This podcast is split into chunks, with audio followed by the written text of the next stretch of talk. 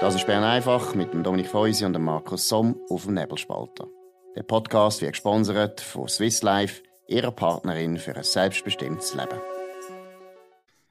Hallo zusammen, das ist Bern einfach vom 19. Juli. Mein Name ist Dominik Feusi. Der Markus Somm ist an einem unbekannten Ort in der Ferien. Für ihn heute bei Bern einfach dabei ist der Sebastian Brielmann, Redakteur vom Nebelspalter. Sebastian, was ist heute so gelaufen in der Welt? Ja gut, ich glaube, wir kommen nicht am Unwetter vorbei, wo uns, aber eigentlich auch ein Haufen andere Orte ähm, in Europa stark beschäftigt. Vor allem natürlich äh, Deutschland, wo man sicher ähm, genau ranschauen. Dort hat ja der Alex Reichmuth, der Kollege von uns, heute schon eine Geschichte ähm, online publiziert, genau. wo man ein bisschen äh, darüber schwätzt, ob das jetzt alles am Klimawandel hängt oder vielleicht? Doch eben nicht. Und er kommt zum Schluss, und ich glaube, das beweist er relativ gut, dass es eben nicht der Fall ist, dass es so Phänomen immer gegeben hat und dass man da muss aufpassen, gerade wenn man Politiker ist, äh, dass man da vielleicht nicht vorschnelle Schlüsse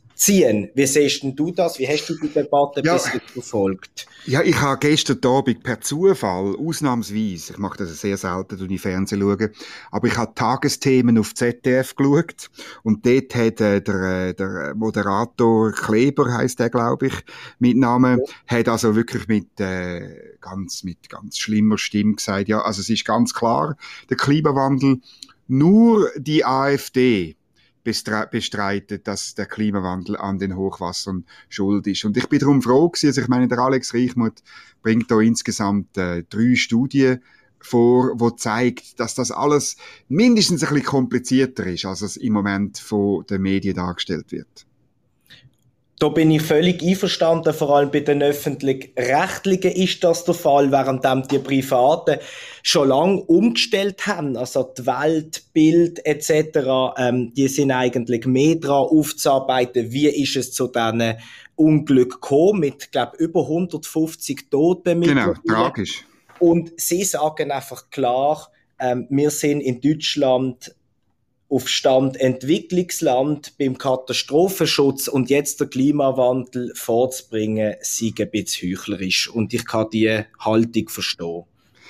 Ja, es ist natürlich, oder man merkt, wie die Öffentlich-Rechtlichen natürlich im Wahlkampf ein bisschen mitmischen und, und es entsteht dann, weißt du, das finde ich das Verrückte, du hast vorher Politiker erwähnt, es entsteht dann eben ein Druck. Keiner von diesen Politikern kann eine differenzierte Haltung einnehmen, weil er sofort damit muss rechnen, vom öffentlich-rechtlichen Rundfunk als Klimaleugner und überhaupt äh, von vorgestern äh, in die Pfanne gehauen zu werden.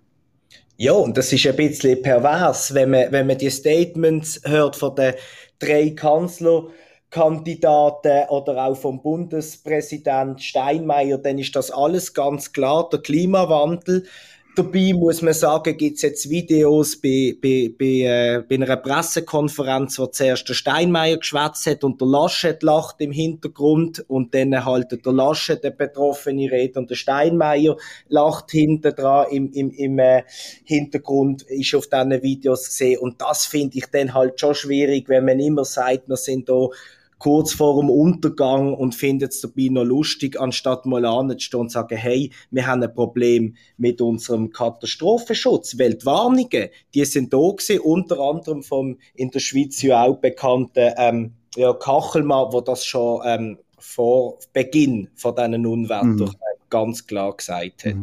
Ja, und wir müssen halt wieder mal darauf hinweisen, oder? Es ist, Klima und Wetter ist nicht das Gleiche. Absolut. Und, und Klima ist äh, gemäß UNO-Definition, wenn ich es richtig im Kopf habe, redet man von Klima, eben von Veränderungen innerhalb von drei Jahrzehnten, also 30 Jahre, oder?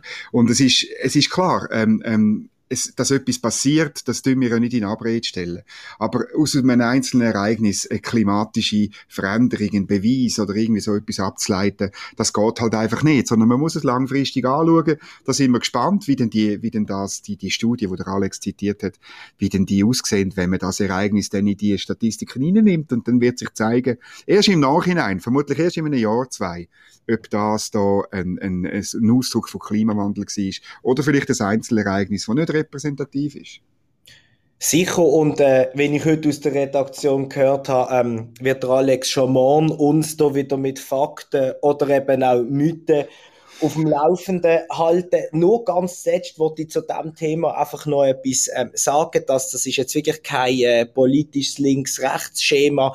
Die mhm. Kritik an der öffentlich-rechtlichen Sender wo ja die grösste Weite, äh, Reichweite haben mit Abstand, ist wirklich brutal groß. Also da wird RTL gelobt, jetzt nicht gerade der super Nachrichtensender, ähm, wie man ihn kennt, oder auch Bild TV, wo von Anfang an live dort dabei war, während dem ARD und ZDF noch über leichte Unwetter und Gewitterwarnungen fabuliert haben. Also das finde ich wirklich bemerkenswert, wie viele Leute da, wo, wo diesen Sender auch vertrauen, auch zu Recht vertrauen, wenn ich ich finde. Ich will da jetzt nicht eine Gebührendebatte anzetteln, aber dass da offensichtlich ähm, wirklich irreführende Berichterstattung äh, passiert ist, finde ich sehr ungut.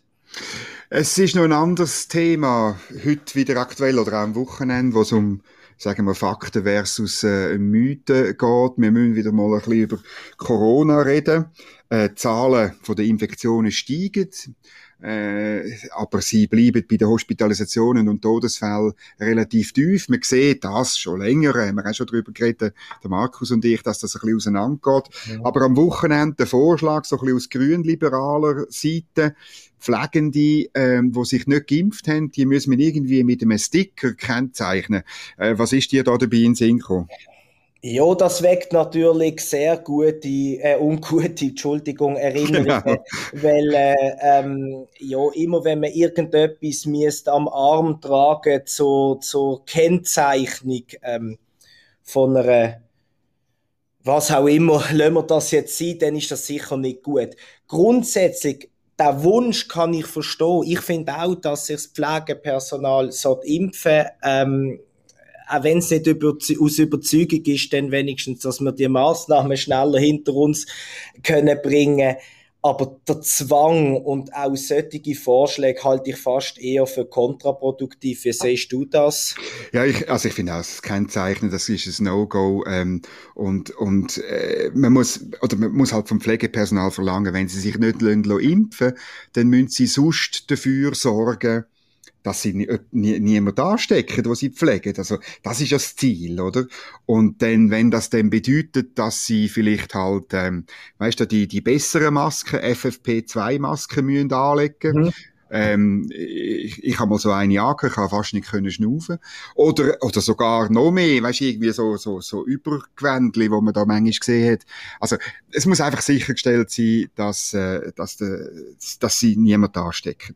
Und dann müssen sie halt so rumlaufen. Ich, ich, ja, also, ich glaube, ja, das würde ich so machen. Und ich meine, alle, die dann nicht so rumlaufen, sind ja vielleicht genug gescheit, um sich dann vielleicht trotzdem impfen zu lassen. Ich glaube auch, was mich bei dieser Frage schon weit, weit vor Corona immer beschäftigt hat, wo ich bis jetzt auch noch keine gute Antwort darauf habe, ist, warum das Pflegepersonal gegenüber der Impfung per se so skeptisch gegenüber steht, wie auch bei, bei äh, der Grippenimpfung haben wir irgendwann einmal mm. eingeführt, dass die mir eine Maske tragen, die sich nicht impfen lassen. Hast du da eine Erklärung für das Phänomen? Ja, ich also ich kann es nur ein bisschen vermuten, aber es ist natürlich im Gesundheitswesen schon so, so dass man, glaube ich, zu Krankheiten, gerade zu Infektionskrankheiten und gerade zu Krankheiten bei alten Leuten, und Corona betrifft ja vor allem äh, Leute, die 80 und älter sind, äh, dort ist das Risiko das, äh, viel größer. Aber ich, und ich glaube, dass man, wenn man im Gesundheitswesen schafft, hat man zudem vielleicht ein bisschen eine andere Ansicht. Also, weißt du, im Sinne von, man ist sich bewusst, dass Menschen halt sterben, wo, wo irgendwie 85 sind oder noch älter. Und, und dass es irgendwann einmal an irgendetwas zu Ende geht. Insbesondere an einem, an einem Infekt, oder? Und dass, dass, äh, dass man es darum irgendwie ein bisschen anders sieht. Aber ich, ich verstehe natürlich auch Gesundheitsbehörden, die sagen, hey, es kann ja nicht sein, dass ausgerechnet die, die mit der Risikogruppe zu tun haben, ähm, dass die sich nicht impfen. Ja, und das wird wahrscheinlich noch ein Zeitchen eine schwierige Frage und auch eine feurige Debatte bleiben. Ich habe aber noch etwas Positives zu Corona, weil das müssen wir ja auch gut. erwähnen. Und zwar habe ich heute in der NZZ einen interessanten Gastkommentar gelesen von Frank Scheffold. Er äh, ist äh, von der Uni Fribourg und er sagt, und er schreibt, er hat schon öfters geschrieben ähm, in der NZZ, Und heute sagt er, dass es neue Studien gibt zu Long-Covid. Und das äh, tut mich wirklich entspannen. Das freut mich, weil er sagt, es ist nicht seine Studie, aber er, er zitiert die und die stellt fest, dass bei Kindern, die auf ein Long-Covid-Symptom getestet worden sind, es keine Rolle spielt, ob sie infiziert sind oder nicht. Sprich, nicht jedes Kind, wo, wo Symptome zeigt, wo für Long Covid sprechen, also ist Müdigkeit und so. Super. Mhm. So Müdigkeit und, und ich glaube, und, und, und dass man nicht mehr mag und nicht mehr schnaufen mag und so.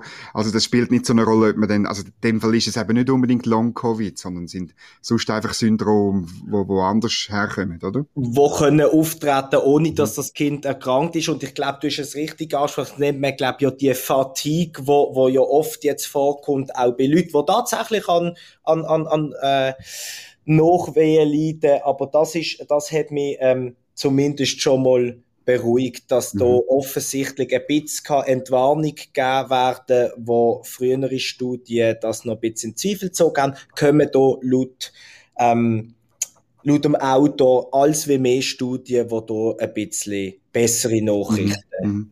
Ja, also weißt, also ich wollte das nicht lächerlich machen auf keinen Fall, aber als Vater von zwei pubertierenden Kindern sage ich dir, Sebastian, die sagen schon kurz nachdem sie ähm, neun Stunden geschlafen haben, sagen sie schon, ich bin müde, ich mag nicht in die Schule oder so. Also das, ist das kommt ein bisschen darauf an, was du ihnen vorschlägst, oder? Ob sie Natürlich. oder nicht. Wenn ich sage, jetzt gehen wir wandern, dann ist die Müdigkeit äh, ungleich größer, als wenn wir ins Kino gehen oder irgendwie in McDo oder irgendwie so, das ist klar.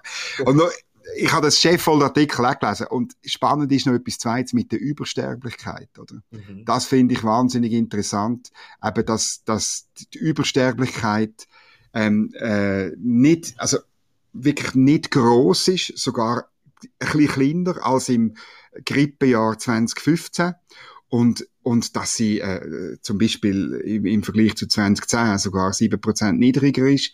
Also es ist, oder auch da, ich will das Virus ähm, keinen Fall verharmlosen, aber einfach, man muss einfach, glaube ich, jetzt langsam, müssen wir dazu übergehen, das Virus, die Krankheit, so anzuschauen, ein bisschen sachlich, nüchtern, wie sie ist. Und dann ist sie wahrscheinlich ein Virus von mehreren, wo kann unter Umständen bei alten Leuten mit Vorerkrankung und so weiter tödlich sein gefährlich sein, mhm. wo wir uns müssen, äh, wappnen drauf. Aber wo wir, glaube ich, müssen irgendwann damit leben lernen, heisst auch für mich, dass man gewisse Sachen muss, äh, Folgen muss in Kauf nehmen. Oder wie siehst du das? Ich sehe das ähm, genau gleich und man darf das auf keinen Fall verharmlosen, nur weil man vielleicht nicht persönlich oder im Umfeld betroffen ähm, gesehen ist. Das gibt genug Leute, die das sind und das ist, das ist tragisch. Ich glaube, auch wenn Anne Levi am Wochenende sagt, BAG-Chefin, äh, dass man muss mit dem Virus anfangen leben, dann sind wir in der Schweiz nicht auf einem schlechten Weg zwischen Massnahmen und Freiheitsrückgewinnung, wenn man so will, äh, äh, langsam aber sicher eine gute Balance zu finden, wenn man auch wieder die Leute sieht am Wochenende jetzt in, in der Stadt, in den Restaurants, die Jungen sogar in den Clubs, dann hoffe ich doch sehr, dass wir ähm, auf diesem Weg weitermachen und nicht ähm, nur weil es gewisse Alarmsirenen gibt, sofort wieder mit strengeren Massnahmen auffahren. Die Frage ist einfach, weißt, was im Herbst passiert. Also wenn ja. wir ähm, ähm, wenn wir dann weiter, auch, ich sage jetzt auch wir als Medien, nicht unbedingt wir als Nebelspalter, aber wenn wir als Medien ähm, so fixiert sind auf die sogenannten Fallzahlen, also einfach auf die tägliche Kommunikation von der positiv äh, testeten Fällen, ähm, ähm, dann habe ich das Gefühl, dann gibt's dann wieder politischen Druck, weißt, auf Lockdown, auf ja. mehr Maßnahmen und so weiter. Ähm, es ist also wesentlich auch unsere Sache, respektive eben auch schon die Frage, weißt, wie das Bundesamt mit dem umgeht, ob sie zum Beispiel an diesen täglichen Fallzahlenkommunikation äh, festhalten, äh, oder, meine, oder festhalten können sie ja schon, aber vielleicht etwa die mal sagen, ja, es sind dann übrigens äh, bei diesen Zahlen sind sehr viele Leute drin, wo, wo äh, kein Symptom haben oder nur wenige Symptome und so weiter und, und vielleicht auch der Bund ein bisschen darauf hinweist. Das Entscheidende ist das, was in den Spitälern passiert. Das Entscheidende ist die Zahl der Toten, die es gibt. Äh, noch, müsste aber noch korrigieren um die, die wo vielleicht äh, etwas anderem eigentlich sterben, aber gleichzeitig äh, Covid-positiv sind. Also wenn wir da ein bisschen, ein bisschen sachlicher kommunizieren auf den Herbst, dann glaube ich, kommen wir gut durch den Winter. Ja, das, das glaube ich auch, aber äh, Zweifel sind da schon ein bisschen angebracht. Wir haben es eingangs von dem Thema, von dem Artikel von der Sonntagszeitung gestern gehabt, mit der ähm, pflegenden Geschichte, ob impfen oder nicht, dort ist auch noch diskutiert worden, ob es jetzt äh, nicht wieder für Maßnahmen an der Zeit wäre, oder zumindest um sie für den Herbst vorbereitet, damit man, äh, Zitat, nicht wieder an eine Belastungsgrenze von den Intensivstationen und, äh, und sowieso den Spitälern kommt, dann muss ich sagen, also, so, sind, so weit sind wir ja nie gesehen. Und da habe ich schon ein bisschen Zweifel, zumindest an Medien und, und Politik, dass sie, dass sie da schon parat sind für das, was du berechtigterweise äh, gefordert hast, was ja schön wäre, wenn man da ein bisschen gelassener könnte in den Herbst hineinschauen. Also, der Nebelspalter bleibt der Hort von der sachlichen Gelassenheit. Unbedingt. Auch ein bisschen von der heiteren Gelassenheit. Das machen wir weiterhin. Ähm, danke vielmal, Sebastian, dass du da einspringst für den Markus. Wir äh, machen das weiter. Äh, danke euch allen fürs Zuhören. Wir hören uns morgen wieder um die gleiche Zeit äh, für die nächste Ausgabe von Bern einfach. Danke fürs Zuhören und einen schönen Abend. Das war Bern einfach mit Dominik Feusi und Markus Somm auf dem Nebelspalter. Der Podcast wird gesponsert von Swiss Life, ihrer Partnerin für ein selbstbestimmtes Leben. Den Podcast könnt ihr auf nebelspalter.ch abladen und auf allen gängigen Plattformen wie Spotify oder Apple Podcast und so weiter.